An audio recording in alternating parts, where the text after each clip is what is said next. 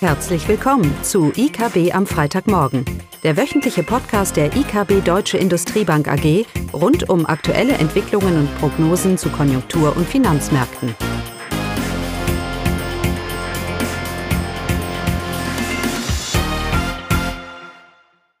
Willkommen zu IKB am Freitagmorgen. Diesmal wieder mit mir, Caroline Vogt. Heute geht es mal wieder um die deutsche Konjunktur, speziell um die aktuellen Daten zur Konjunktur. Das sind vor allem Januarwerte. Und äh, natürlich abschließend dann ein kurzer Kommentar zum gestrigen EZB-Meeting. Ich starte mit den aktuellen Daten zur Industrie. Die deutsche Industrie hat im Januar einen Gang zurückgeschaltet. Dies äh, liegt allerdings vor allem an einer Reihe von Sonderfaktoren, so dass sich an der grundsätzlichen Aufholbewegung und der Stellung der Industrie als Konjunkturstütze für die deutsche Wirtschaft nichts ändern sollte. Zudem hat das äh, Statistische Bundesamt die Dezemberzahlen kräftig nach oben revidiert. Statt einer Stagnation, die zuvor gemeldet wurde, wurde nun ein Zuwachs um 1,6 Prozent gegenüber dem November ausgewiesen. Das gilt hier für das äh, verarbeitende Gewerbe, also ohne Bausektor. Im Vergleich zum Januar 2020 also dem Vor-Corona-Niveau, liegt das verarbeitende Gewerbe mit 3,4 Prozent unterhalb des Vorkrisenniveaus. Das heißt also, es wurde schon einiges wieder aufgeholt. Im Januar stellte das verarbeitende Gewerbe 0,5 Prozent weniger her als im Vormonat, was aber vor allem an den Engpässen bei Halbleiterprodukten in der Autoindustrie lag. Hier gab es dann auch ein kräftiges Minus von 12 Prozent.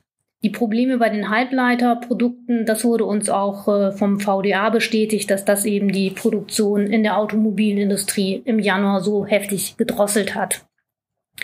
Demgegenüber hat aber erfreulicherweise der Maschinenbau ein merkliches Plus verzeichnet, plus 9 Prozent zum Vormonat. Und auch der Elektrobereich lief mit einem Plus von fast 5 Prozent sehr gut. Dann gab es ein heftiges Minus bei der Bauproduktion von 12,2 Prozent zum Vormonat. Das ist wirklich sehr deutlich.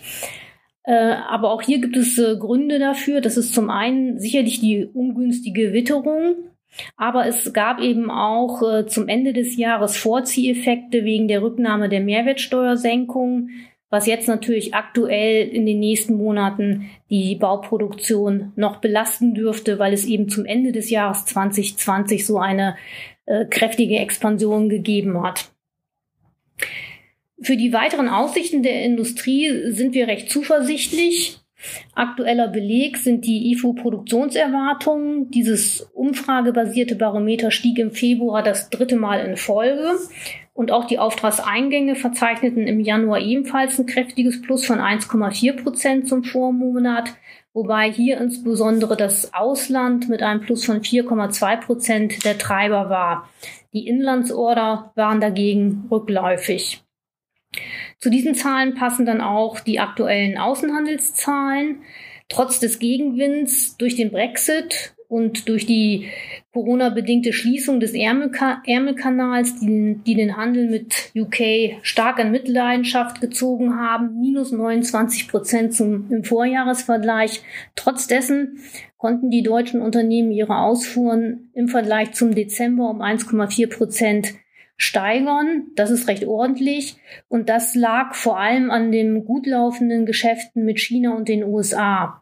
Die Einfuhren nach Deutschland gingen im Januar zurück aufgrund ja, der Probleme ähm, am deutschen Binnenmarkt. Und auch hier belastete äh, auch der Handel mit dem Vereinigten Königreich. Hier gingen die Einfuhren sogar um 50 Prozent im Vergleich zum Vorj Vorjahresmonat zurück. Unterm Strich bedeutet das aber, Exporte haben zugelegt, Importe waren rückläufig. Unterm Strich hat also der Außenhandel eher für Impulse für die deutsche Konjunktur gesorgt. Ja, damit zum Einzelhandel. Das wurde ja schon im letzten Podcast äh, erörtert von Klaus und Johannes. Hier hält die Talfahrt an.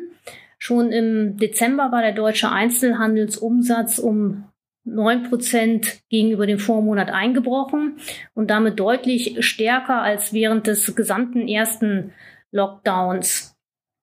Ähm, hier dürfte sicherlich aber auch die Saisonbereinigung ähm, ja, Probleme gebracht haben und zu diesen starken, zu diesen starken negativen Zahlen geführt haben.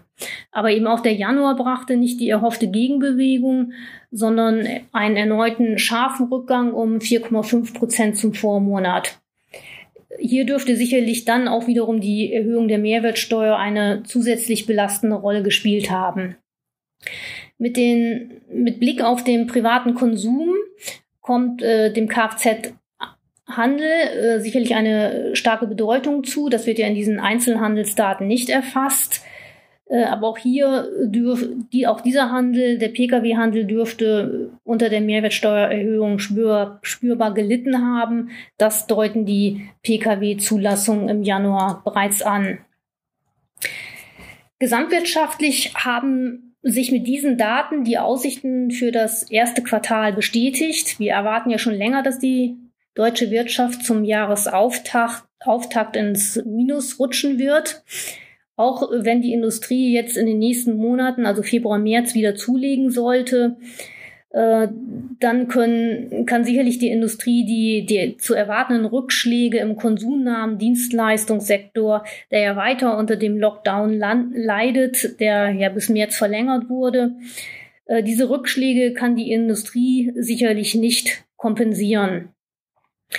Auch der wöchentliche Aktivitätsindex der Bundesbank zeigt an, dass die Wirtschaftsaktivität in den 13 Wochen, das soll immer ein Quartal sein, äh, um 0,9 Prozent unter derjenigen der letzten 13 Wochen lag. Und das impliziert eben für das BIP-Wachstum im ersten Quartal ein Quartalsrückgang von 1,5 Prozent, was auch in unserer Prognose für die deutsche Wirtschaft so berücksichtigt ist.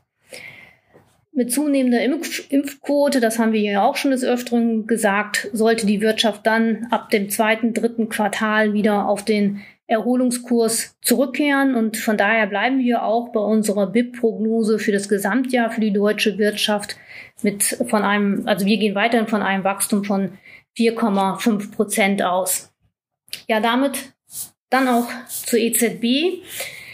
Im Vorfeld des EZB-Meetings äh, waren natürlich schon die steigenden Langfristzinsen ein Thema und die Frage, ob die EZB dadurch unter Handlungsdruck kommt, also ob sich die EZB besorgt zeigt über eine Verschlechterung der Finanzierungsbedingungen und ob die EZB daraus eben zu einer expansiveren Geldpolitik gezwungen wird, um die Zinsen am langen Ende dann wieder einzufangen.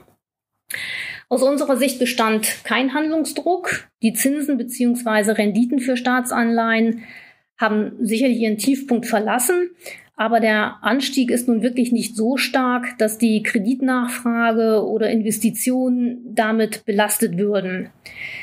Der moderate Anstieg der Bundrenditen spiegelt aus unserer Sicht eher eine Normalisierung der Konjunkturerwartungen wider, als dass dieses als ein Beginn eskalierender Inflationssorgen interpretiert werden sollte.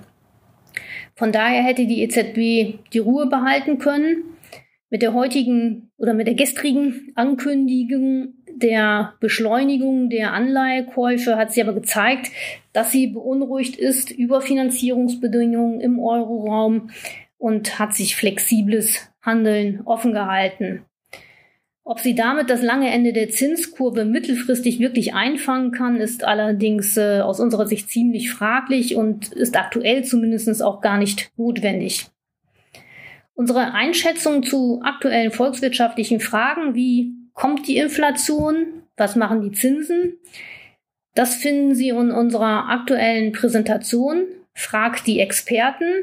Den Link hierzu finden Sie unterhalb des Podcasts, genauso wie Sie den Link auch der Kapitalmarkt News zum gestrigen EZB-Meeting dort finden. Ja, damit dann wie immer von mir ein schönes Wochenende.